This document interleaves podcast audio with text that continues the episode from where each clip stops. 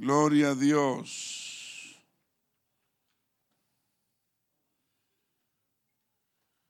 Segunda de Timoteo 1:7 dice, porque no nos ha dado Dios espíritu de temor.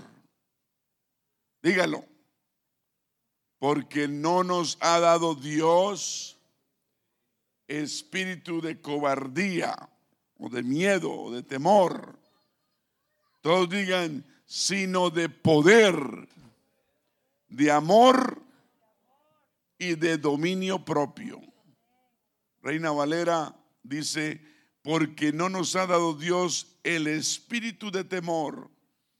La Biblia lo dice claramente, Pablo lo dice, que hay un espíritu que se llama el espíritu de temor. Sino Dios nos ha dado un espíritu de fortaleza y de amor y de templanza y de poder y de dominio propio. Todo eso lo ha dado Dios. Entonces cuando a uno le cae temor es un espíritu que quiere caer.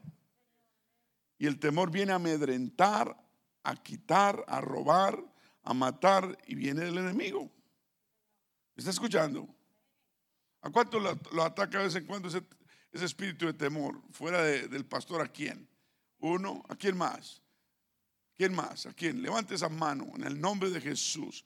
Señor amado Dios, esta mano representa ese espíritu que a veces viene y me ataca. Señor, yo quiero yo quiero sacarlo a la luz ese espíritu. Y yo sé quién es y yo sé de dónde viene. No viene de ti, viene del enemigo y lo reprendo, diga. Lo reprendo en el nombre de Jesús. Ese espíritu de miedo me hace hacer cosas que no quiero hacer ni debo hacer. Ese espíritu de miedo me acorrala, me, me hace huir, me quiere poner ideas falsas en mi mente que no existen. En el nombre de Jesús reprendo ese espíritu que viene de miedo del enemigo, que me hace huir, meterme en lugares, a esconderme, huir de la realidad y es del enemigo y lo reprendo. No lo acepto y lo saco fuera de mi mente. En el nombre de Jesús. Y todas sus consecuencias tampoco las acepto y las voy a identificar que no que son producto de este espíritu dañino del temor. Digan en el nombre de Jesús soy libre. Dígalo en el nombre de Jesús soy libre. Se tiene que declarar, declarar, declarar, declararlo en fe. Hable en fe. De correr y esconderse, hable en fe. Dios no le da un espíritu de miedo a usted, sino de poder, de dominio propio. Un espíritu de, póngamelo otra vez, de, de amor, un espíritu de fortaleza. Un hijo de Dios no anda guau. ¿Sabe qué es huevo? Yo tampoco. Pero lo que después hace, lo que después imaginar, no anda aguitado. Por ahí he oído esa palabra, no la uso mucho, no sé qué, pero ya me imagino qué es. No anda mermado, no anda escondido, no anda temeroso. Un hijo de Dios sabe en quién ha creído. Y Dios no, no nos ha dado, a usted no le ha dado un espíritu de temor y de miedo. Espíritu es un espíritu, un espíritu, un espíritu. Y eso no viene del cielo, viene del infierno. Y nos quiere dañar y individualmente lo hace y ataca de diferente forma. Vamos a sacar ese, ese espíritu de nuestra mente porque ataca la mente. La Biblia dice que el enemigo ataca con dardos de fuego a la mente. Y así usa dardos, como quien tira flechas. Yo me imagino que es un tirador como de flechas, ¿no? coge el dardo, el dardo, la flecha del miedo y, y te la clava a ti. Diga, hay poder en el nombre de Jesús. Diga, hay poder en el nombre de Jesús. Vamos a salir fuera de ese espíritu. Vamos a salir fuera de esa, de esa cueva en que el diablo quiere meternos. que oímos una noticia mala del gobierno, que va a subir este, que va a bajar el otro, que van a hacer esto, que no van a hacer lo otro. Es mentira. El Señor está en control de todo. Oímos que la empresa, que la compañía que no está, que no tiene negocios, que va a quebrar mentiras. El Señor tiene, es el proveedor. Su proveedor no es la compañía ni el trabajo donde usted está. Su proveedor es Dios.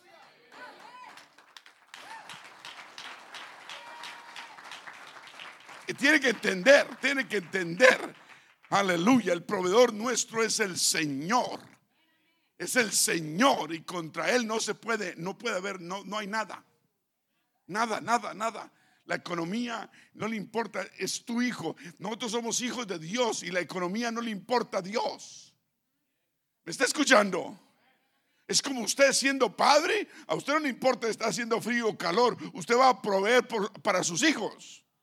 Igual es Dios. No importa la economía está mal, si esto pasa o no pasa, Él va a seguir proveyendo para sus hijos. Yo quiero que usted ande con la cabeza en alto, el pecho salido, lleno de fe en un Dios que todo lo puede. No ande asustado.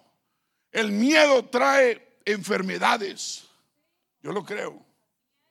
Yo lo creo. Los nervios traen enfermedades. Y el diablo quiere destruirnos, matarnos, enfermarnos. Y hay poder en el nombre de Jesús. Vamos rápidamente, vamos a Primera de Reyes 18.1. Pasados muchos días vino palabra de Jehová al profeta Elías en el tercer año diciendo, ve Elías, muéstrate a Acab y yo haré llover sobre la faz de la tierra. Fue pues Elías a mostrarse a Acab y el hambre era grave en Samaria y Acab llamó a Abdías, su mayordomo. Abdías era en gran manera temeroso de Jehová. Cuando, pero porque cuando Jezabel destruía a los profetas de Jehová, Abdías tomó a cien profetas y los escondió de 50 en 50 en cuevas. ¿En dónde los escondió? Y los sustentó con pan y agua. Verso 46 dice, y la mano de Jehová estuvo sobre Elías, el cual ciñó sus lomos. Eso, eso de ceñir los lomos es uno, es uno sacudirse del enemigo. Ceñir sus lomos en la Biblia es llenarse uno de fe. Ceñir sus lomos. Es como quien se pone los pantalones un varón y se amarra la correa bien amarrada. Tal vez nos falta es amarrarnos los pantalones donde debemos tenerlos y ponernos el chongo donde debemos tenerlo. ¿Me está escuchando? Al diablo hay que amarrarnos los pantalones de frente y decir quién es él. Es un perdedor, es un condenado y, y no sirve para nada. Sirve para tres cosas, para nada, para nada y para nada. Tratar de dañarnos. La mano de Jehová estuvo sobre Elías, el cual ciñó sus lomos, ciñó, se ciñó, y corrió delante de Acab hasta llegar a Jezreel. Primera de Reyes 19.1 dice, 19.1 dice, Acab dio a Jezabel la, la, nueva de todo lo que Elías había hecho y de cómo había matado a espada a todos los profetas. Entonces envió Jezabel a Elías un mensajero diciendo, si me Así me hagan los dioses y aún me añadan los dioses.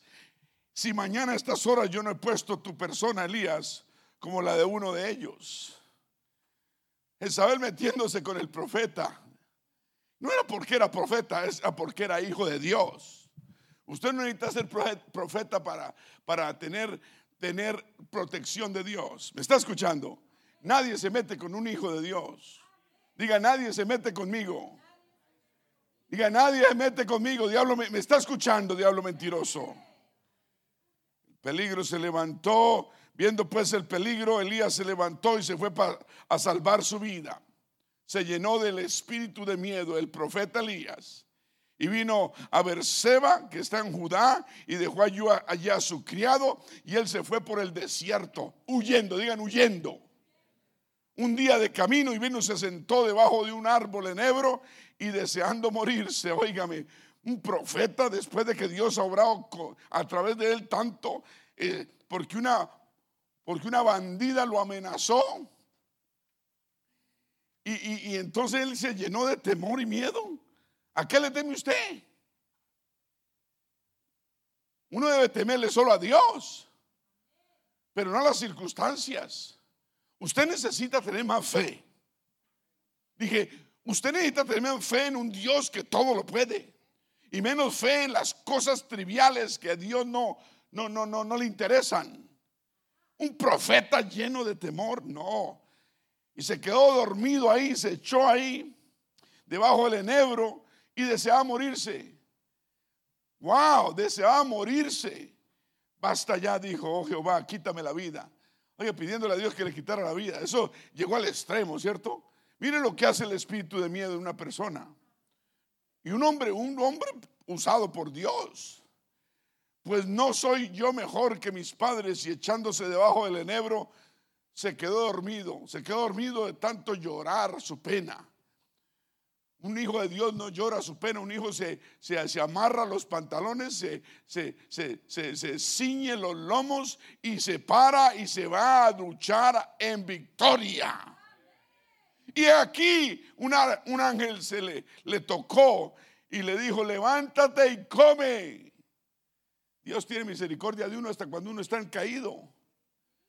Hasta cuando uno está caído, Él tiene misericordia. Entonces Él miró y aquí su cabecera una torta cocida. Fuera de eso le proveyó ángel y le proveyó una torta cocida y una vasija de agua.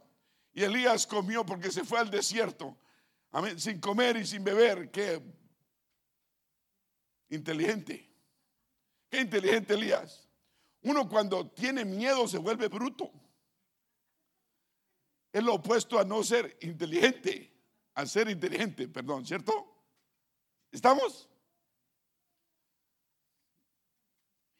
Y le dio, el, Dios le proveyó el ángel y le dio comida y le dio bebida y comió y bebió y se quedó dormido.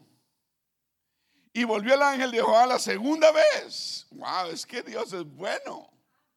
Él viene por segunda vez. Le mandó el ángel y le dijo, levántate Elías y come otra vez porque largo camino te resta. Y se levantó el hombre y comió y bebió y fortaleció con aquella comida, caminó. Y fortalecido con aquella comida, caminó 40 días y 40 noches. Oiga, cuando Dios provee, provee, ¿verdad? Con un, un pedazo de pan y un poquito de agua pudo caminar 40 días, 40 noches. Yo con eso no camino de dos cuadras. No, a mí dame un buen pedazo de carne, un pollito, ¿cierto? Con frijoles. El hombre con un pedacito de pan es que cuando Dios bendice, bendice de verdad. Poquito para Dios es mucho y suficiente para nosotros sus hijos. Aleluya. Y vino y dice, ¿dónde estaba? 40 noches hasta Oreb llegó el monte de Dios y ahí se metió en una cueva. Óigame, el hombre, el hombre, Dios le provee, Dios le da todo y fuera eso se mete en una cueva. Se metió en una cueva donde pasó la noche y vino a él palabra de Jehová, el cual le dijo, ¿qué haces aquí, Elías? Dios es tremendo. Uno de testarudo, de cabeza dura una vez, dos veces, tres veces y Dios le manda ángeles para ayudarlo. Y le da comida, le da provee, esto y lo otro. Y uno y el hombre pues se mete en una cueva. Y vuelve Dios y vuelve y le manda un ángel y dice, ¿qué haces aquí, Elías?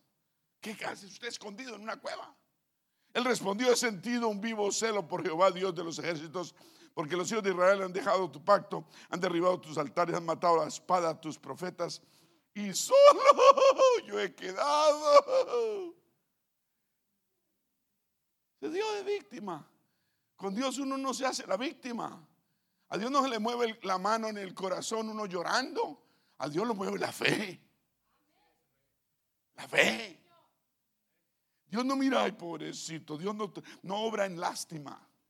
Dios obra a través de la fe que usted tiene en Él. Por eso Dios nos debe dar más fe, ¿cierto? Solo he quedado y me buscan para quitarme la vida. Y él le dijo, sal fuera. Todos digan, sal fuera. Digan, sal fuera. Dígale a su vecino, sal fuera. Dígale. Dígale, dígale, dígale, sal fuera. Ahí vamos a dejar la lectura. Dígale a su vecino, sal fuera. Hoy alguien tiene que salir fuera de dardo de fuego, de, de, mentiras que el enemigo ha puesto en su mente. No es a usted solamente, a todos los demás nos pone. Pero no vamos a dejarlo. Es que el hecho, Él lo pone a uno. El hecho no es dejar quedarse ahí, es, sacar fuera a uno eso. ¿Cuántos están dispuestos a sacar fuera todo eso? ¿Cuántos quieren ser libres de esos miedos? Yo quiero ser libre, Señor Jesús. Tu palabra bendita habla, ministra nuestros corazones y mentes y ayúdanos a salir como Elías de esas cuevas, de esos refugios que buscamos. Nos escondemos, huimos, Señor, y no vemos la realidad. Pero tú eres, tú estás con nosotros. Tú estuviste con Elías, tú lo buscaste, le enviaste su ángel, le proveíste comida, le proveíste todo, le diste fuerzas para que caminara y llegara a ciertos lugares, lo sacaste del desierto. Señor, gracias por ello. Somos tus hijos también, como el profeta Elías, y tú nos vas a cuidar, y tú nos vas a, a proveer, y tú vas a vas a, vas a actuar cada vez que tengamos ese miedo, porque nosotros vamos a sacar ese miedo saliendo fuera. Todos digan saliendo fuera. Digan el nombre de Jesús. Tengan la bondad y se sientan. Aleluya, que como Dios obra, como Dios obra. Como Dios e, e, es, tiempo de salir de, de esas mentiras que el enemigo ha puesto. ¿Me está escuchando? Que ha puesto, que ha puesto, que pone en nuestras mentes.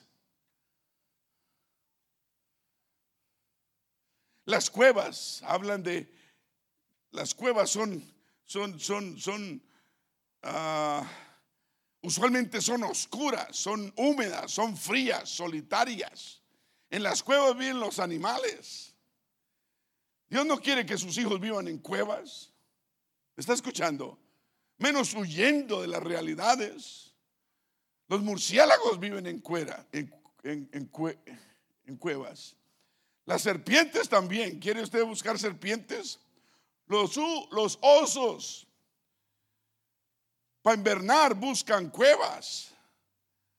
Los lobos también. Cuando van a dar a luz, las lobas, ¿no? Van a dar a luz las lobas. ¿Buscan qué? Y allí crían a sus pequeños. Y muchas criaturas buscan resguardo de la tempestad por situaciones, por cazadores, huyendo. Las cuevas son sinónimo de huir.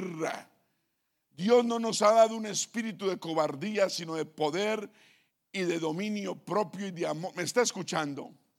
De bendición, diga de bendición. Cuando a usted le lleguen ideas de miedo, usted repréndalas, usted repréndalas. No deje, uno, uno, no puede evitar que un pájaro pase y en uno. ¿Cierto? Si el pájaro pasa, a mí no me ha caído ni uno, pero no. De, de hecho, si llega se resbala. Pero usted que tiene bastante melena. Ahora, uno no puede evitar que el pájaro pase y lo que sí puede evitar es que el pájaro diga, uy, voy a hacer nido allá. Y vaya y repose en su cabeza.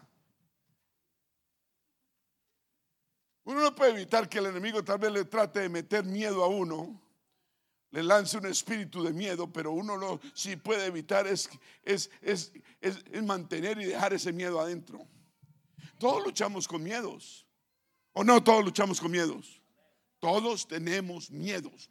Todos tenemos hasta cierto punto temores. Los temores o nos ayudan o nos, o, nos, o nos bajan, nos dañan. ¿Me está escuchando? Los temores no nos dejan hacer cosas que debemos hacer. Los temores, por eso necesitamos siempre la dirección del Espíritu Santo que nos guíe a través de una cosa. Va uno a hacer un cambio de trabajo, esto y lo otro, le entra temor. Uno tiene que, la guía del Espíritu Santo es necesaria. Por eso tenemos que echarle mano a la guía del Espíritu Santo siempre para que nos guíe a toda verdad. ¿Me está escuchando? El miedo, el miedo. El diablo, si, si usted va a tomar un, un paso de fe adelante y le va a ir bien, el, diablo no quiere que usted la tome. Pero Dios sí quiere que usted lo tome. ¿Me está escuchando? Por eso tenemos que, que saber esos miedos no vienen de Dios. Entonces, la Biblia habla de, de- de- cuevas y la primera referencia bíblica de una cueva fue cuando habló de Lot, que le, que le pidió al ángel que lo sacó. ¿Se acuerda que ese ángel que lo sacó de Sodoma y Gomorra? Y le rogó al ángel que permitiera, que le permitiera ir a la ciudad de Zoar. Y luego tuvo miedo de quedarse ahí Lot en Zoar y se fue en cambio a vivir a una cueva. Es que cuando uno, uno está lleno de miedos, uno termina en un, en un, en un, en un laberinto, en un hueco. ¿Me está escuchando? El problema no es la cueva, porque cuevas siempre van a haber. El problema es que uno termine allá. El diablo le ha dicho tal vez a muchos muchachos aquí que usted no sirve para nada y que usted nunca va a salir adelante. Eso es una mentira del enemigo. Le ha dicho a niñas, jovencitas acá, que porque no tienen esto o lo otro, no van a salir adelante no van a poder hacer sus estudios y van a, triunfar en la vida. Eso es una mentira, eso son cuevas que el diablo ha puesto en la mente de usted. ¿Me está escuchando? El diablo ha puesto en la mente de los padres aquí presentes, también tal vez algunos, que estamos limitados, no hay límite con el Señor. Vivimos, gracias a Dios, en el país donde es supuestamente libre, ¿cierto? Y aquí Dios bendice a, tu- a tu- a cualquiera.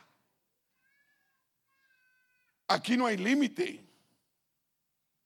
Entonces lo que, no, lo que nos falte no es nada con Dios. Entonces yo quiero que alguien salga, salga, aleluya, de, de ese laberinto de miedo en que se ha metido. Y si, y si a usted le llega esos miedos, usted tiene que entenderlos, usted tiene que, que- que identificarlos. Eso es un miedo, eso no está bien, no puedo caer en ese laberinto, eso no está bien, yo tengo que hacer lo que sea para salir de ese miedo. Y usted sale del miedo. El miedo no le puede poder, no le debe poder a usted, no le puede, ¿cómo se dice?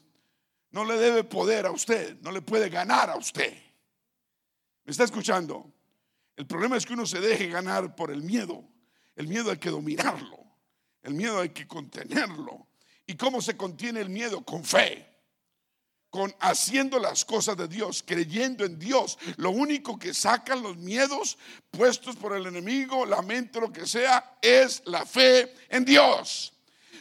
Por eso tenemos que alimentar la fe continuamente. Tenemos que llenarnos de las cosas de Dios, palabra de Dios, prédica de Dios, alabanzas a Dios, ser fiel a Dios, asistir a la iglesia sin faltar. Eso lo llena uno de fe continuamente. Ser fiel a Dios, caminar derecho, caminar la línea recta. A uno le da confianza, le da fe, le da tranquilidad y los dardos del enemigo no pueden contra uno. Dije, no puede contra uno. Y por eso cuando lanza dardos de fuego, de, de- de miedo, no es capaz. Y si le pega a uno alguno, rebotan. Porque Dios le hace a uno el cuero de rinoceronte, de rinoceronte. Usted le tira una flechita a un rinoceronte y el rinoceronte está ahí, ¿no? Y le pega, rebota. Yo quiero esa clase de cuero, cuero grueso. Debemos dejar de tener cuero delgadito. Las gallinas son las que tienen cuero delgadito. ¿O no? Una gallina, usted con una, con cualquier cosa la. Es que no se deja agarrar, pero donde usted la agarre, usted con un pispuretazo la mata. Pero Dios no quiere, no, no nos ha dado un espíritu de gallinas, sino nos ha dado un espíritu de rinoceronte. Amén. Y nos ha dado un cacho. ¿Quiénes tienen cacho? Un cuerno. ¿No?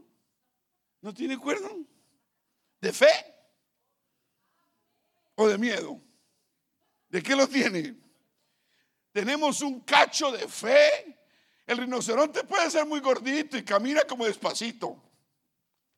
Pero un rinoceronte se voltea y levanta un león. Los leones lo atacan, el rinoceronte despacito se mueve y con ese cuerno de fe, con ese cuerno de fe, aleluya, donde, donde ese león se descuide y levanta. Yo he visto unos videos donde, donde el rinoceronte mata leones y dijo, wow, un rinoceronte. Y he visto también cómo se llaman esos, esas vacas, toros, los búfalos los búfalos también, con sus cuernitos, ¿no? Y levantan y lo atacan las hienas y él pelea y pelea. El Señor nos ha dado cachos y cuernos para pelear. ¿Cuántos dicen gloria a Dios? No podemos caer como, como Lot. Luego que se mete en una cueva, sucedió algo terrible que fue el incesto. Y ahí se produjeron los moabitas de una de las hijas de Lot y los amonitas de la otra. Uno termina en una cueva cuando tiene miedo, temor y va y se refugia en ella. Uno no debe andar escondiéndose. Yo me acuerdo que antes de conocer al Señor yo vivía con temores y los temores me dominaban. Me está escuchando. Y cuando uno conoce al Señor, uno conoce un poder que es más grande que todo temor. Amén. Ya no le da a uno miedo nada. Nada. Le da uno, el Señor le da a uno una tranquilidad y una paz y una seguridad. Su Santo Espíritu a uno lo dirige, le habla, lo guía a toda verdad. Y uno hace las cosas sabiendo que Dios está respaldándolo. Digan fe. Tenemos que usar la fe. Ay, es que tengo poca fe, no importa. Si usted tiene poca fe, poca fe es suficiente para sacar fuera todo temor. Un aplauso al Señor. Ahora, si yo digo esta gran verdad bíblica y usted le gusta, pero no la aplica en su vida, ¿será que pasa algo bueno? No pasa nada. Tenemos que aplicarla en nuestra propia vida. Usted tiene suficiente fe.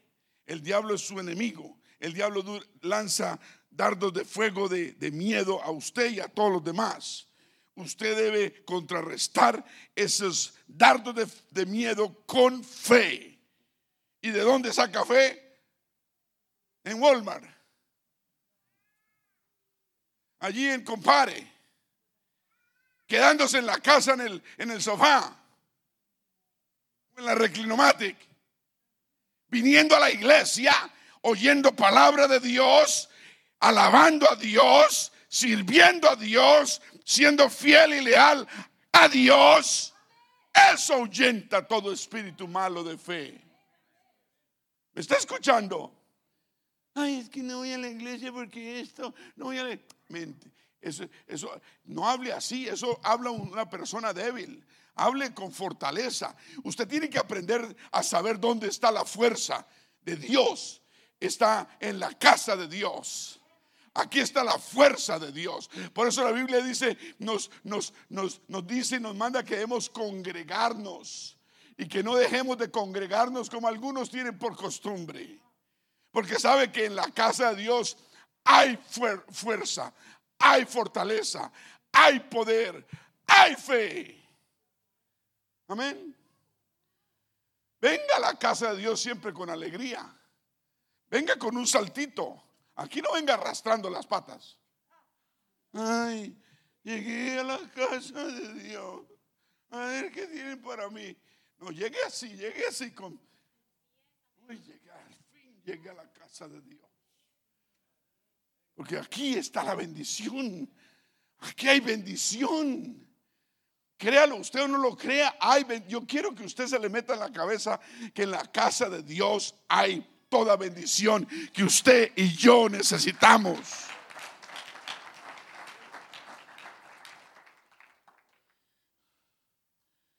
Lot usó la cueva porque no creía lo suficiente en Dios buscamos escapes, no hay escape suficiente. Él le pidió permiso a Dios que el ángel le permitiera ir a Zoar y cuando fue allí no creyó en Dios. Creyó que Dios le había mentido. que no fue una buena decisión y fue y se fue de Soar. A veces Dios nos pone y nos dice que hagamos algo, lo hacemos y después dudamos. Y nos salimos y nos volvemos desobedientes después de que hemos obedecido.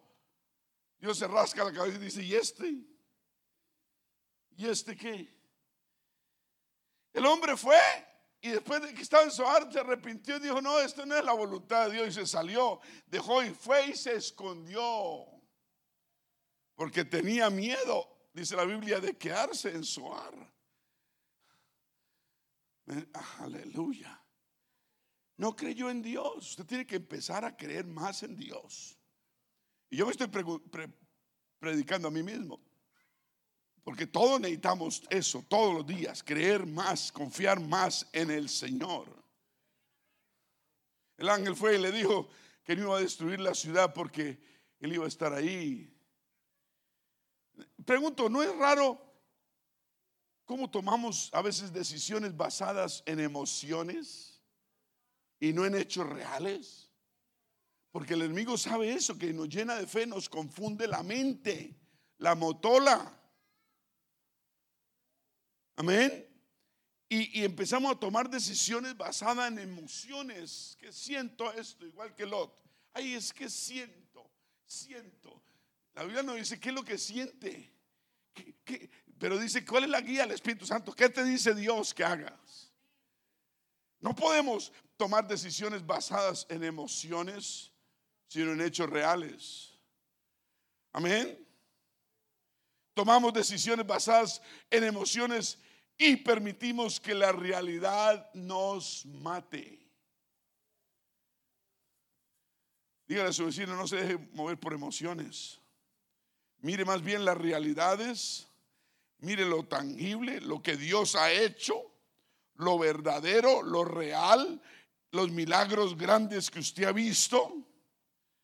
Mire los frutos. Amén, en vez de mirar cosas y me está escuchando. Dios ha hecho milagros entre nosotros tan grandes. El hermano Jesse hizo un tremendo milagro esta semana pasada. Eso fue un milagro de Dios. Que 240 voltios y no sé cuántos amperios, hermano Jesse. ¿Ya sabemos cuántos amperios? ¿No? Amperios. Demasiado amperios. Dicen las malas lenguas que el voltaje es peligroso, pero los amperios, entre más amperios tiene, más terrible es. Aleluya. Eh, eh, eh, eso hubiera sido para que ese corrientazo lo hubiera sacado puerta afuera. El, el hermano Williams estaba contando que conoció un hombre que lo agarró un corrientazo de eso y fue tan duro que el hombre terminó y atravesó la puerta para atrás. hermano Jesse no, no sintió nada de corriente. ¿Será que la mano de Dios es poderosa? ¿Será que la mano de Dios es poderosa? Aleluya. Si usted no cree que Dios cuida a sus hijos y tiene ángeles que acampen alrededor de ellos, de nosotros, usted no sabe nada. Dios cuida a su pueblo. Aleluya. hermano, hermano Toño, la otra vez, hace cuántos años, hermano Toño? Tres, tres años. Usted si conoce, hay unas pistolas que disparan, no tiros, sino balas, no, perdón. Puntillas, clavos. Pa, pa, pa, pa, pa, La gente ya no martrilla, la gente es puro papá. Puro papá. Y se, salió un clavo y se le, se le clavó en el ojo al hermano. ¿Qué ojo fue? ¿El derecho o el izquierdo? Y un clavo en un ojo. Dígame en una mano, en un dedo. Eh, ¿ah? Pero en un ojo. Dios lo guardó. Dios lo cuidó. Si a veces se nos mete un mosco en un ojo y nos vuelve locos. ¡Ay, el mosco! ¡Ay, el mosco! ¡Sáqueme el mosco! ¿qué tal un, un clavo? Uy, no, no, no. Eso es un milagro de Dios. Dije, eso es un milagro poderoso de Dios. No se deje mover por emociones, sino mire las realidades. Mire las realidades. Usted ve la Biblia y, nos enseña que debemos mirar atrás, saber lo que Dios ha hecho y Dios lo hizo y eso nos dé fe para seguir adelante. Usted se acuerda de lo que ha hecho y si no acuerda de lo suyo, acuérdese de lo que ha hecho con los demás. Eso le da a usted valor para seguir adelante. Usted tiene que aprender a alimentar esa fe. Es que la fe la que tenemos que alimentar, no es el miedo, es la fe. La fe en un Dios grande. Que si lo hizo ayer, lo hizo por usted, lo hizo por el otro, lo va a hacer por mí. Porque Él no hace acepción de personas. Y si me lo hizo a mí, no se le acabaron las bendiciones, ni las bendiciones de Él están contadas. Él no es miserable ni tacaño como muchos. Él es dadivoso. Las bendiciones en el cielo son eternas. Él no, está, él no es mi chicato, como dicen algunos. Mi chicato es tenido. Él va a dar bendiciones. Eso es así, eso es dando, porque esa es su naturaleza, dar. Por eso debemos creer en Él, en su naturaleza dadivosa. Base todo lo que usted haga, piense, diga, también diga. Deje de hablar cosas negativas. A veces yo me veo hablando cosas negativas. Cuando la lengua está moviendo, la reprendo y le digo, cállate, lengua mentirosa. Cállate. A él le provoca a uno traer uno de los revólveres de, de clavo del hermano Antonio para clavar la lengua cuando esté haciendo eso. ¡Tin! Está saliendo así la lengua hablando cosas negativas. ¡Tin! No mentiras, no. Pero la lengua es el miembro de que menos controla en el cuerpo, ¿cierto? Eso la dice la Biblia, ¿no? De menos control, la lengua. La lengua. Ah, esto, vayan del odontólogo, del dentista, y que el odontólogo le diga, no mueva la lengua, y empieza la lengua a hacer así. Y usted a tener la lengua y la lengua rebelde. Por eso es que Dios usa el Espíritu, cuando la lengua para llenarnos con el Espíritu Santo. El primer miembro que Él domina es la lengua. Y nos hace hablar en nuevas lenguas, según el Espíritu Santo nos dé que hablemos. Y cuando Él logra que dominemos la lengua, Él controla todo el cuerpo. Eso dice la Biblia, ¿cierto? Es como el caballo usted logra contener la lengua del caballo por el medio del freno, usted controla todo el, animalote. ¿Ah? Nosotros somos animalitos grandes, racionales, animales racionales. Así es. Y que la lengua tan chiquita nos puede controlar. Tenemos que mirar lo que hablamos. Si es algo negativo, no lo diga. ¿Sabe por qué? El enemigo escucha. El enemigo oye lo que usted habla. Él no sabe lo que usted tiene en el corazón, pero él sí sabe lo que usted habla, porque él tiene orejas así largas y está escuchando lo que usted dice. A veces la gente habla negativo hasta en el baño, solos allá. Están en el baño diciendo, oye, es que no, la vida no, y el enemigo ahí pegado. Pastor, el enemigo se mete conmigo al baño. Sí, sí. Diga el poder en el nombre de Jesús. Yo no quiero al enemigo ni en el baño. Amén. Tenemos que hablar cosas positivas siempre. Cuando usted se encuentre hablando algo negativo, cállese. Acuerde que el enemigo le está escuchando. Amén. Cámbielo y diga cosas positivas. Todo va a salir bien. Dios está conmigo. Dios es grande. Dios lo hizo ayer, lo va a hacer hoy. Dios me va a ayudar. Dios está conmigo. Y si Él conmigo, nada en contra mía. Repítalo, dígalo, vuelvo a decirlo. Llénese fe, sáquese miedo, sálgase de esa cueva. Y que empezamos a oír, ay, que, que, la vecina Jacinta que le pasó esto, que la no sé qué le, le, sucedió esto, que está en el hospital, que no sé qué, que se murió este. Dios es grande. Diga, Dios es grande. Yo no sé a quién servía la tía Jacinta y la vecina Ruperta, pero yo sirvo a Dios. Yo sirvo al Dios de la gloria. En la iglesia está la bendición. La bendición. O sea, por eso la Biblia tanto dice que no dejemos de congregarnos.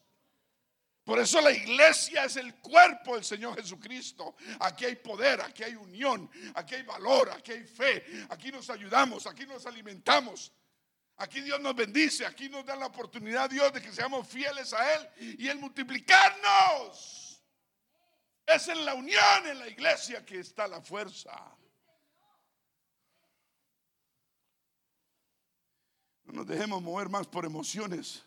Miremos lo, lo que es real, lo real, lo vivo, lo, lo verdadero. ¿Me está escuchando? A veces dejamos que las circunstancias violen nuestra fe. Nuestra fe no debe ser violada por nada, es santa y sagrada. Cuide su fe, proteja su fe.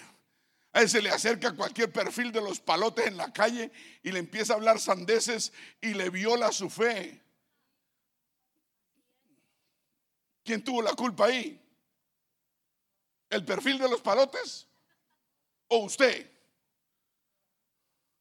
Cuando un perfil de los palotes, ¿sabe qué es eso? Yo tampoco. Quiere decir un fulano de tal. Eso decía mi mamá, un perfil de los palotes. Yo nunca supe, pero yo lo repito como loro mojado. Un perfil de los palotes. Cuando usted se le arrima a cualquier persona y empieza a hablarle tonterías, usted, y si lo va a afectar, usted tiene que decirle me tengo que ir para el baño. Ahí nos vemos. Y se va para el baño. bueno, adiós, chao, bye. Nos vemos. Corte la conversación. Si la tía de que está para allá en la China lo llama solo para meterle cuentos raros y atacar su fe, no conteste las llamadas de la China. Ay, pobrecita, ¿quién sabe? Pero si viene, uno debe saber quién le está dañando la fe. Usted sabe quién está dañando la fe. Yo sé quién me daña la fe. Es mi culpa si yo escucho voces que no debo. ¿Cuántos dicen gloria a Dios? A veces creemos en personas en lugar de creer el reporte de Dios. No, creemos en personas, en personas. Ayer Hablé con el pastor Johnston, que tuvo COVID y salió de eso. Y yo les conté que resultó con, con problemas de próstata, ¿cierto? ¿Usted no me está poniendo cuidado? ¿Usted alguna vez pone cuidado? ¿A veces? Ok. Problemas de próstata y cáncer. Se pone un médico y el médico le dijo que el nivel estaba en 30 y dijo, no, en 30. Uy, no, no, no, no, no, usted sí. No, no, no, no, no, usted está ya en las últimas. El hombre con la mujer cae y se desmayan del susto. Y salieron muy aburridos de ese doctor arrastrándolas de caminar. Y recibió una llamada de alguien que le dijo, oiga, no se preocupe, vea, yo tuve lo mismo, cáncer en la próstata y ya hace dos años no tengo nada. Me fui para donde un médico, urólogo y no sé qué, y, vaya, vaya. Y, ellos se llenaron de ánimo. No se escondieron en ninguna cueva, no evadieron, no creyeron esa bola, creyeron por un rato, pero la anularon inmediatamente. ¿Me está escuchando? Y fueron y se fueron para donde el otro médico y, no, que el médico no, que eso no lo va a atender y de todas maneras se fueron, creyendo en Dios. Y cuando llegaron del médico, que es muy importante y no sé qué, y no atiende a nadie, toca sacar citas muy largas, la secretaria, Dios puso algo en la secretaria, le dijo, ¿ustedes qué? Vengan, venga, venga, no tenemos cita, pero yo le voy a dar una. Y venga, ¿cuándo puede venir? No, no, no sabe qué, el médico lo va a atender ya mismo y lo metió al consultorio del médico. Y le dijo, no, no, no, no, no, no crea eso. La ciencia ha avanzado mucho y hay, y hay mucho progreso y, y yo le voy a aplicar inyecciones de hormonas y una pastilla, una píldora, una todos los días se va a tomar. Y, y 30 no es nada. Yo he conocido gente con 400 mil de nivel. Entonces dijo, 30, 400 mil. ¿Sí ve lo que hace el enemigo? ¿Sí ve lo que hace una, una persona hablando negativamente? Si una persona vive en oscuridad, ¿qué más le va a hablar a usted en oscuridad? Y usted lleno de luz, lleno de luz, viene a hablar con alguien en oscuridad. ¿De quién es la culpa? ¿De que está en la, oscuridad o suya? Pues suya. Y el médico le dijo 400 mil comparado con 30, venga. Y dijo, son, son difíciles de conseguir estas hormonas, yo no sé. Eh". Entonces la esposa le dijo, hagámoslo, hagámoslo. Toda desesperada. Y, el médico dijo, ok, eh, ¿cuándo? Pues ya. Entonces dijo, espere a ver si tengo hormonas. Y se fue y encontró las hormonas. Y ahí mismo le aplicó hormonas y le dio su pastilla y empezó el proceso. Amén. Es que uno tiene que ser proactivo. ¿Qué hubiera sido ellos creer a ese hombre porque era un médico y una bata blanca? Irse para la casa a llorar, como Elías hizo. Debajo de un palo de nebro a llorar, quería morirse. Y hoy tiene esperanza. Dije, hoy tiene esperanza. Y, y eso va a crear fe. ¿Me está escuchando? Sí, va a crear algo con esperanza y eso se llena de fe. Y ahí es donde obra Dios. Es en la fe. No en verlo a uno tirado en la cueva llorando como un niño chiquito. Es levantando manos aunque no tenga ganas de levantarlas. Es creyendo cuando uno quiere creer no puede creer sino llorar. Esa es la fe que Dios honra.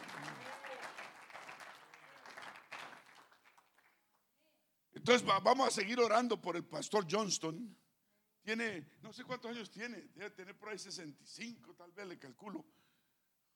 ¿Sí se acuerdan que fue con nosotros a las montañas? ¿Alguien se acuerda? ¿Alguien se acuerda que hay montañas?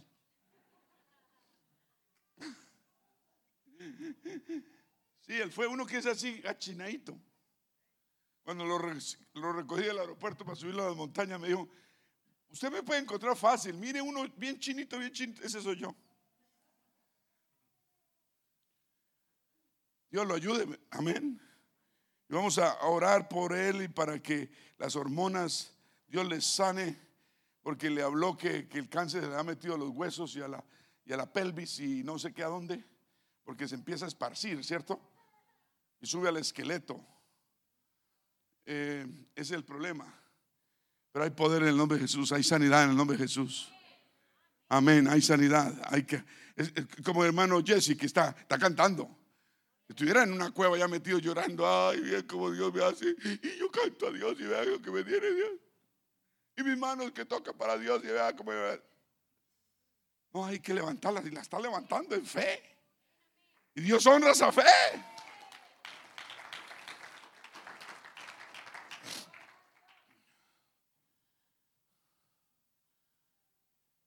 Preguntarte algo. ¿Te ha mentido Dios alguna vez?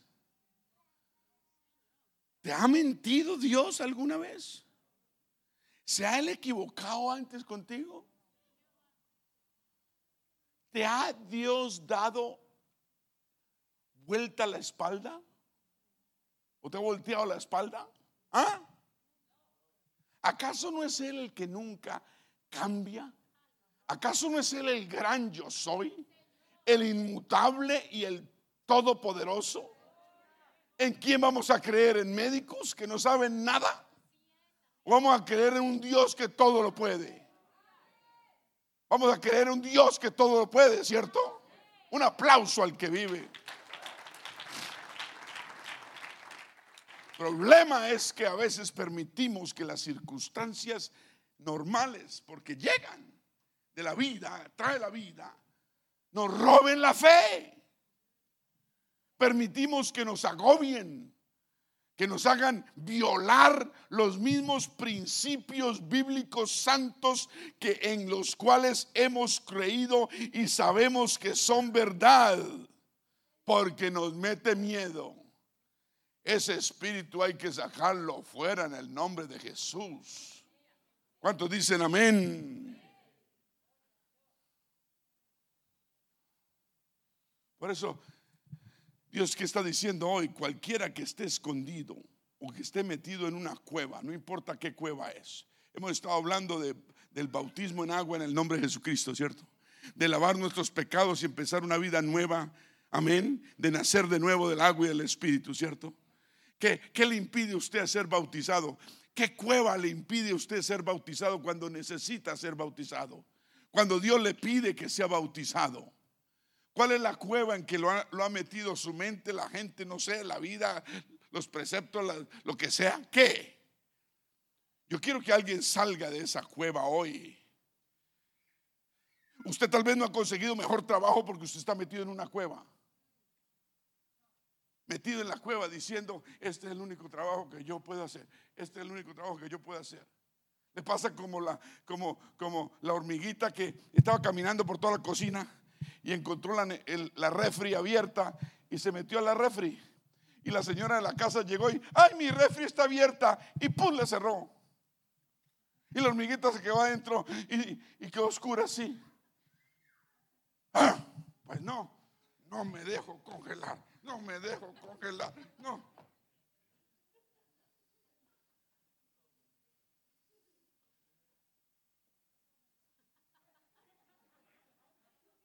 ¿Quiere que le diga la verdad?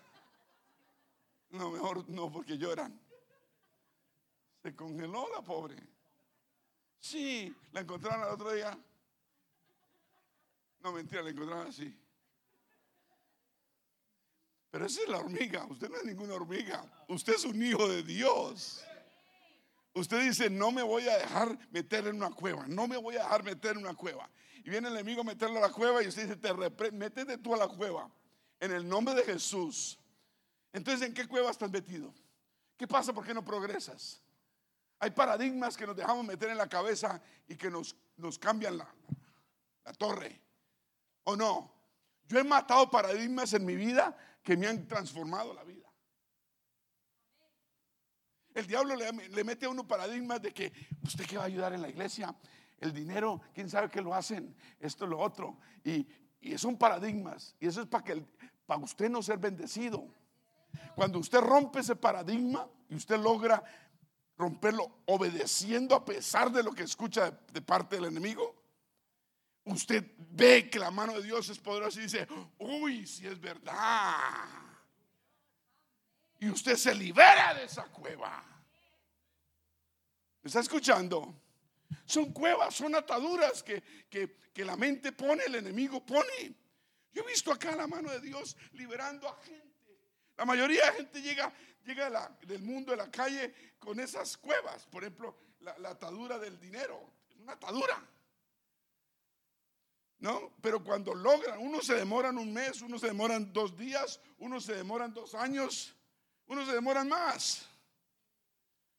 Pero cuando rompen esa cueva y salen de esa cueva, uno ve la liberación que tienen. Le cambian los ojos, le cambia el caminar, le cambia el hablar, la bendición empieza a fluir, Dios empieza a representarse, a manifestarse de una forma poder. Es cuestión de creer cuevas. ¿En qué cueva está metido usted? Usted necesita ser bautizado en agua para perdón de los pecados, porque usted necesita, porque usted no se ha bautizado. Sálgase de esa cueva de alguna mentira en que se ha metido o lo han metido. ¿Está escuchando? Ahora, si la cueva es porque vive en unión libre, pues arregle esa situación. Amén. Arregle esa situación de alguna forma. Deje que Dios obre. Si, si, si, si, si hay mentiras que el enemigo le ha metido a usted, libérese de esas cuevas. Paradigmas malos que puede tener usted en la mente. ¿Cuántos dicen amén? Dígale a su vecino, salga de esa cueva. Dígale, salga de esa cueva. La Biblia también dice que David, el rey David, usó cuevas. Dice que Saúl, el rey de Israel, usó una cueva también. Israel cuando Cuando, cuando, cuando Saúl estaba persiguiendo a David, ¿se acuerda? Se escondió en una cueva. Y David también se metió en una cueva. Y, y parece, y da la coincidencia que no es coincidencia con Dios, porque Dios arregló eso, que era la misma cueva. Y David vio a Saúl y a su ejército durmiendo adentro de la cueva. Y, él con su pequeño grupito, porque Saúl lo estaba persiguiendo para matarlo injustamente, él, se dio cuenta y, fue cuando allá en, en esa cueva fue y se le acercó de noche, él durmiendo, y le quitó la espada que tenía al lado el rey Saúl y le cortó un borde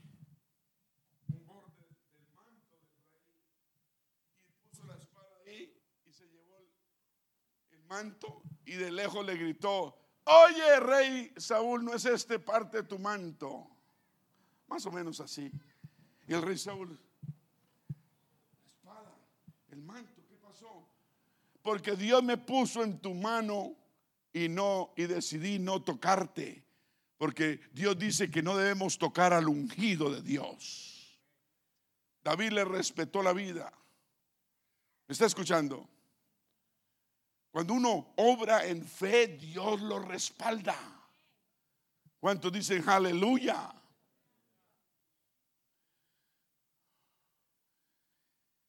Hay muchos peligros acerca de las cuevas. Vamos a leer Josué 10, 16. Dice que los y los cinco reyes huyeron y se escondieron en una cueva en Maceda. ¿Cuántos reyes fueron?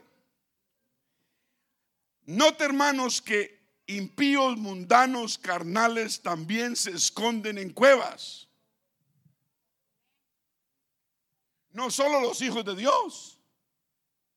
Así que usted debe, no puede quedarse mucho tiempo en ninguna cueva donde esté porque usted no sabe con quién va a dormir.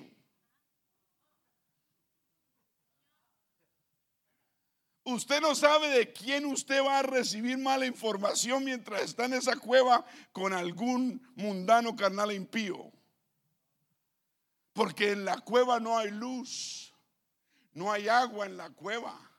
Usted tiene que salir de esa cueva cualquiera la que sea. Y sale con fe, sale confiando en Dios. No es más lo que necesita. Alimentar su fe, obrar en fe como usted empezó, igual como empezamos, debemos seguir. Siempre debemos ir a la, a la senda antigua. Siempre debemos, debemos hacer eh, eh, lo, lo, primero, porque lo primero funcionó, siempre va a funcionar. ¿Y qué fue lo primero que hicimos? Creer en Dios. Creer en Dios cuando no teníamos nada, cuando no sabíamos nada. Y Dios no nos falló.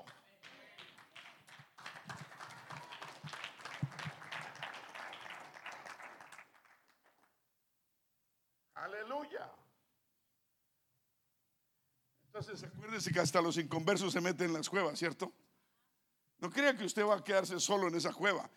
El profeta estuvo solo, pero los inconversos también se meten, se esconden. Así que usted no quiere quedarse ahí mucho tiempo.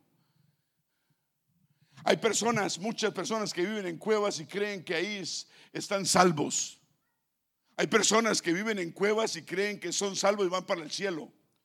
Hermano, no hay luz en la cueva, no se puede ver, no hay agua en la cueva. Una cueva es peligrosa, ¿por qué? Porque empieza como un lugar de escondite. La gente, la persona se mete a esconderse primeramente en la cueva. Empieza como un lugar de refugio, a esconderse.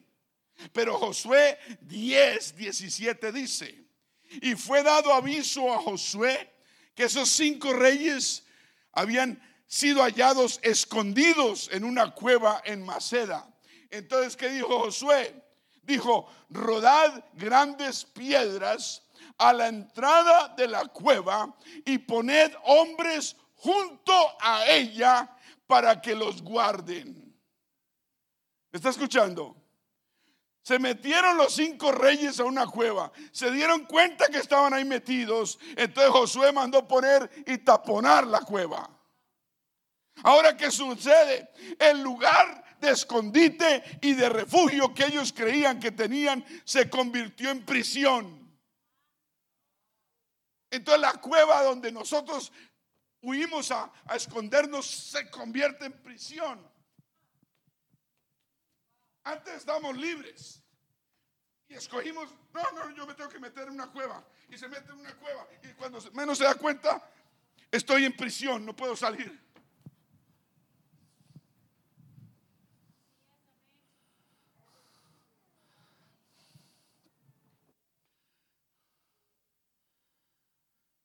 Muchos sabemos que es estar en cuevas. ¿Quién sabe qué es estar en cuevas? Yo sé que es estar en una cueva. Yo sé que es, tratar de buscar refugio en un momento de, de zozobra, de problemas y terminar en una cueva. Sí. Tal vez usted ha hecho lo mismo. Yo sé que es ser, mal, ser maltratado. Personas que suponen que lo amaban a uno y terminaron no haciéndolo. Personas que uno confiaba. Yo sé que es querer uno aislarse, salir corriendo, como el profeta, corriendo, tratar de meterse en, digan, no funciona, el huir no funciona. Dios no nos ha dado un espíritu de cobardía, nos ha dado un espíritu de poder. ¿Para qué? ¿Para qué? Para que afrontemos la situación. Y con la afrontación vamos a usar la, la fe que tenemos y Dios obra con esa fe. Dios obra basado en esa fe. Cuando uno confronta la situación, no se esconde en la cueva, sino confronta. Un aplauso al Señor. Dígale a su vecino, funciona. Gloria a Dios. Usted tal vez no puede regular o controlar lo que llegue a su vida, pero sí puede regular o controlar lo que sale de su vida. ¿Me está escuchando? Usted sí puede controlar cómo usted reacciona a lo que le llegue a su vida. ¿Cuántos creen eso? Nos van a llegar cosas, pero, pero sí podemos controlar cómo vamos a reaccionar. Yo voy a reaccionar con fe. Yo voy a buscar más de Dios. En Dios está el refugio. En Dios está la solución. En las cosas de Dios hay sanidad. En las, en las cosas de Dios hay esperanza. En las cosas de Dios, ¿dónde más podemos ir a buscar esperanza? En este mundo hay pura desesperanza y pérdida. Irnos a esconder una cueva no es la solución. Salir de la cueva y usar esa fe que Dios nos ha dado. Y si Dios nos, nos, nos bendijo ayer, nos va a bendecir hoy. Y nos va a bendecir mañana. Porque Dios no es hombre para que, para que mienta, ni hijo de hombre para que se arrepienta. No, usted no trate a Dios como si Dios fuera un humano, como si Dios fuera como uno es. Dios no es hijo de hombre para que mienta, ni hijo de, para que se arrepienta. Él, él no miente ni se arrepiente. ¿Está escuchando? No tildemos a Dios como si Él no fuera nadie. Acordémonos de los milagros que Él ha hecho. Milagros, milagros, milagros. Cuando estuvimos enfermos, Dios nos ha sanado. Ah, que fue el hospital, mentiras. El hospital no puede hacer nada. ¿Sabe qué, puede hacer el hospital? Conectarlo a usted y mirarle a ver cómo está el cuerpo. Y si tiene una infección, pues darle una, un antibiótico esperando que ese antibiótico le funcione. Porque ese antibiótico también trae consecuencias. Entonces no sabe nada. ¿Quién puede dirigir un médico? Dios. Yo le puedo iluminar, decir, ese es mi hijo, no le des antibiótico, dele este. Que le dé este, le dije. Ah, ok, déselo. Va a salir adelante. Va a salir adelante. Ese es el Dios que servimos. Dije, ese es el Dios que servimos. A, él no le asusta una bata blanca en un hospital. Dije, a él no le asusta. Es como a mí me tocó afrontar batas blancas en, en, Colombia el año pasado. A él no le asusta. Y cogí la batica más importante de todo el hospital. Y lo cogí en un corredor y le dije, usted no va a hacer lo que está haciendo. Mirándolo así, al, al diablo hay que mirarlo de frente. Usted lo que está haciendo está mal, le dije en un corredor. Gracias a Dios tenía el Espíritu Santo, si no lo prendo del cuello. Le dije, ¿está mal lo que usted está haciendo? Usted no debe hacer eso. Ay, que no. Y trató de disculparse. Yo le dije, no, vea, vea lo que hizo. Esto, esto, esto y esto. Y bajó la cabeza. La batica blanca más importante de toda la ciudad. El jefe del hospital me bajó la cabeza.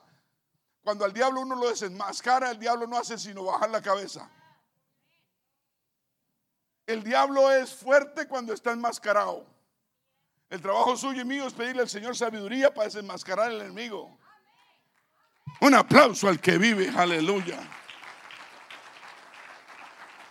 Y al otro día ese Batica Blanca, el gurú es considerado en esa ciudad, esta ciudad es considerado el, el non plus ultra. Es como un dios en la medicina. Uno lo respeta como si fuera Dios. Como esa gente no tiene a Dios casi. El Dios es el dinero, la posición. Entonces, hablan de los médicos como si fueran. Y yo entendí cómo era ese mundo médico. Lo entendí porque estuve ahí metido, metido, metido ahí cuatro meses. Y yo como no abro los ojos. Yo estaba ahí calladito pero mirando, mirando cómo operan. Me di cuenta eh, que son médicos hombres, ¿no? De carne y hueso. Son asalariados, diga asalariados. Tienen un sueldo y lo que el jefe les diga que haga, ellos hacen. Qué triste, ¿no? Qué triste, ¿no? Yo estoy hablando, estoy hablando de cuidados intensivos. Más si, si, si. Yo no quiero ser negativo. Ahora, la medicina es buena, pero hay ciertas manzanas podridas. ¿Aló? Y yo di con toda la canasta. Toda la canasta que yo di era podrida. Y yo iba a escoger una buenecita y, y terminé con la canasta vacía y dije, ¿y qué? El Señor me dijo, no, no, no te en, en, en hombres, confía en mí. No confíes en hombres, confía en mí. Aleluya. Y seguí confiando en un Dios poderoso. Wow.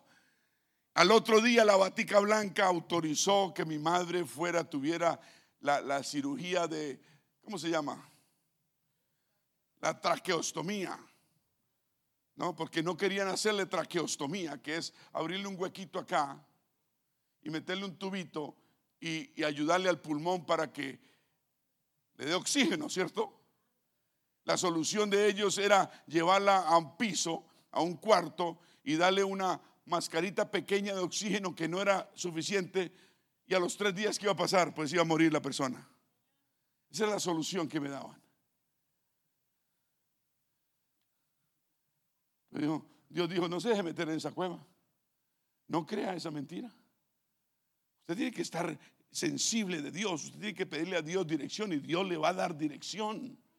Usted tiene que pedirle a Dios, Señor, guíame, Señor, ayúdame. No puedo solo, Señor, no puedo sola. Señor, siento miedo, Señor, siento esto. Señor, no sé, tengo zozobra, no confío en esta persona. Se me acercan y me dicen esto, me dicen que haga esto, que qué voy a hacer, no sé qué camino tomar. Señor, guíame, Espíritu Santo, ilumíname. Esa es la oración que usted debe tener. Y usted cuando ora al Espíritu de Dios, el, Dios de la gloria, te dirige y te guía a toda verdad.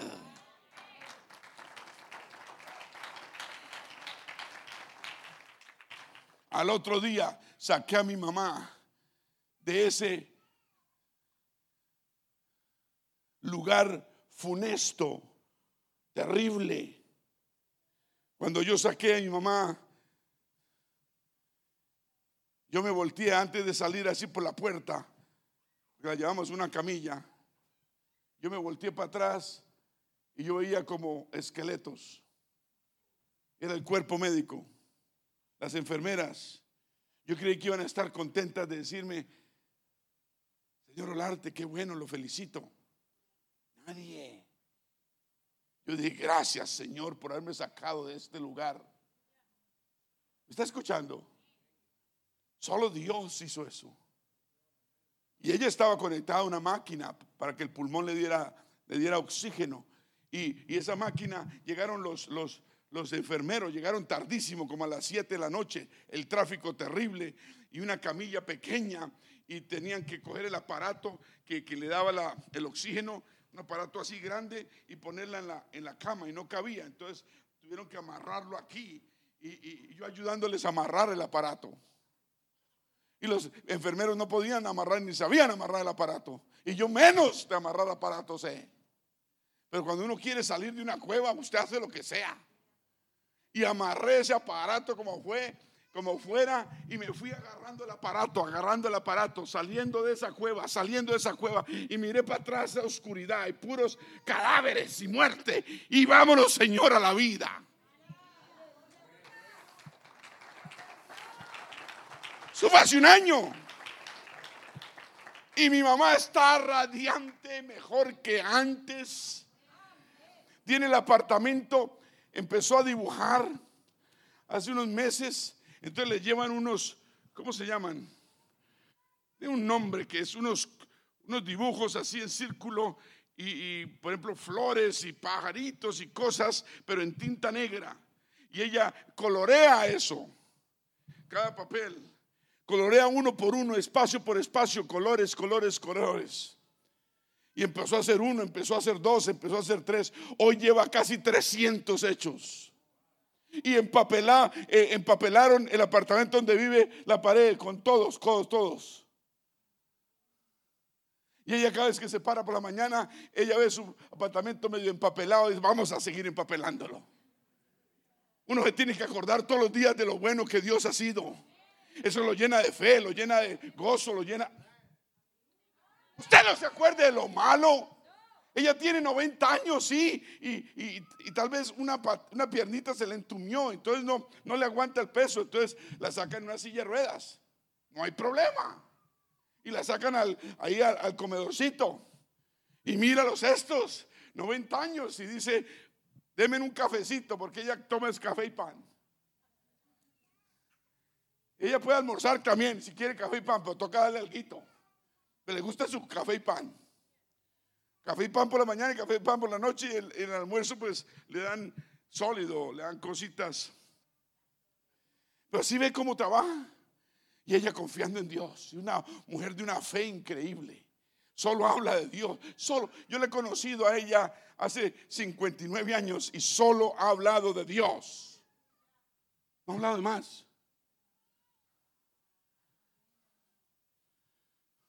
¿Y dónde está? 90 años. Ah, Dios, ella, ella solita en una cama. Yo sé, yo sé que estaba en esa cama confiando en Dios, orándole a Dios. Y la, llevé, le pusieron la traqueotomía, la llevé a un hospital, a una clínica privada donde solo manejan traqueotomías. Y, eran como 40 pacientes. Llevaban ahí, muchos llevaban 2, 3, 5 años. Y yo llevé a mi mamá, la ubicamos en una habitación y a los 30 días salió de esa clínica sin traqueotomía. La gente era así. La gente tenía la boca abierta. Nunca un paciente en esa clínica, en la historia clínica, había salido en 30 días. Sin contar la edad. Estoy hablando de comparándolos con los de 5 años, 10 años, 20 años, 30 años.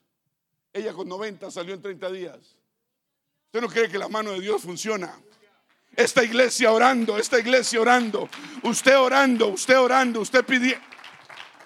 La oración no viene sola. ¿Cuántos dicen gloria a Dios? Nos toca salir de las cuevas, paradigmas que nos hayamos metido. Porque las cuevas terminan siendo que prisiones. ¿Me está escuchando? Entonces, ¿qué dijo Josué? Abrir la entrada de la cueva y sacar de ella a esos cinco reyes. Después de que se aprisionaron, los sacó. ¿Qué sucede cuando nos quedamos en la cueva? Si usted y yo nos quedamos demasiado tiempo en la cueva, alguien más va a gobernarnos. ¿Me escuchó? Si usted se queda en cualquier cueva que usted escoja meterse, Escúcheme bien, escúcheme, ya me voy, escúcheme. Usted termina siendo gobernado por otra ente. ¿Me está escuchando? Usted, cuando salieron los cinco reyes, quedaron bajo el gobierno de Josué. Entonces, no era meterse en la cueva. La cueva se convirtió en qué? En prisión. Y luego que usted sale y logra salir de la cueva, alguien lo saque de la cueva, va a ser su gobernador. Y lo va a regir. El único que lo debe regir a uno es Dios. Entraron como reyes y salieron como prisioneros. Usted es un hijo de Dios. Usted es un rey y sacerdote de Dios. Usted no es ningún prisionero de nadie. ¿Me está escuchando? Yo quiero que se le meta entre ceja y ceja, oído y oído. Diga, yo soy un sacerdote de Dios. Una sacerdotisa de Dios. Y Dios cuida de mí. ¿Cuántos dicen gloria a Dios? Un aplauso al Señor. Aleluya. Luego Josué dice que, y después de esto Josué los hirió, porque había guerra, los, los hizo, los mató a estos cinco reyes malos. Y, terminaron muertos hasta caer la noche. Y cuando el sol se iba a poner, mandó Josué que los quitasen de los maderos y los echaran de la cueva donde se habían escondido los volvieran a la cueva, los metieron otra vez en la cueva y pusieron grandes piedras a la entrada de la cueva, los cuales permanecen hasta hoy. La cueva que empezó como un lugar de escondite se volvió una prisión y luego se volvió una tumba. Las cuevas no son la solución, huir no es la solución, alejarnos de Dios no es la solución. La solución es buscar a Dios. El enemigo le mete mentiras a uno, pero la solución es buscar a Dios. Buscar a Dios. Dios no te ha quedado nunca mal, ni te va a quedar nunca mal. Un aplauso al que vive. Dios es nuestro aliento y nuestra fortaleza, la única. Él es sanidad, Él es poder, confía en Él, sigue confiando en Él. La Biblia dice, y Él hará. ¿O no dice así? Confía en Él y Él hará. Vamos a seguir confiando. Vamos a seguir buscando de Dios. Vamos a seguir creyendo en un Dios que nunca nos ha mentido, que nunca nos ha desamparado. ¿O Dios lo ha desamparado a usted? Pongámonos de pie. Los músicos vienen rápidamente y cotarrabocos sandara y la raboyara cosotori y tarabocondoroboyara. Gracias, mi Dios, aleluya. Y catarra riandara boco sotoroboyara. Y cotó y cotorria. Señor Jesús, tú no nos has dado un espíritu de miedo ni de cobardía, pero nos has dado el Espíritu Santo, que es un espíritu de poder de poder, de poder lograr alcanzar todo lo que tú tienes para darnos. Digan, yo tengo un espíritu de poder. Yo no tengo espíritu de cobardía. Reprendo toda cobardía que me entre, todo temor que me entre, me, me, venga a la mente, la reprendo, digan en el nombre de Jesús. Tú me has dado un espíritu de poder, control propio. Yo puedo controlar mis emociones, yo puedo controlar los dardos de fuego del maligno que me tiran mentiras y no las voy a creer. No voy a creer sus mentiras. Soy una hija de Dios y todo va a salir bien. La única esperanza eres tú, Señor. Diga, mi única esperanza eres tú, Señor. No tengo otra esperanza. Tú eres mi única esperanza. Y fuera de eso eres la victoria que tanto necesito. Gracias, Señor, por prevalecer. Gracias, Señor, porque siempre estás atento. Te buscaré cada día, te, te serviré, Señor. Y al mismo tiempo voy a reprender todo mentira del enemigo y no voy a dejarme meter en una cueva. Diga en el nombre de Jesús. Y si me ha metido en cueva, voy a salir de esa cueva. Buscando tu luz. ¿Cómo salgo de esa cueva? Dejando de creer las mentiras de esa cueva. Las mentiras de la oscuridad. Hay victoria en el nombre de Jesús. ¿Cuántos dicen hay victoria en el nombre de Jesús? Vamos a levantar las manos. Vamos a orar por victoria. Para que todo aquel, todo aquel en la iglesia que el enemigo haya tratado de meter o esté metiendo o lo haya metido en una cueva, vamos a orar, vamos a hacer una oración de fe. Y esas personas todas van a salir de, de esa cueva. Todas las manos levantadas, las voces unidas, Señor amado Dios. Te pedimos, Señor, por cada...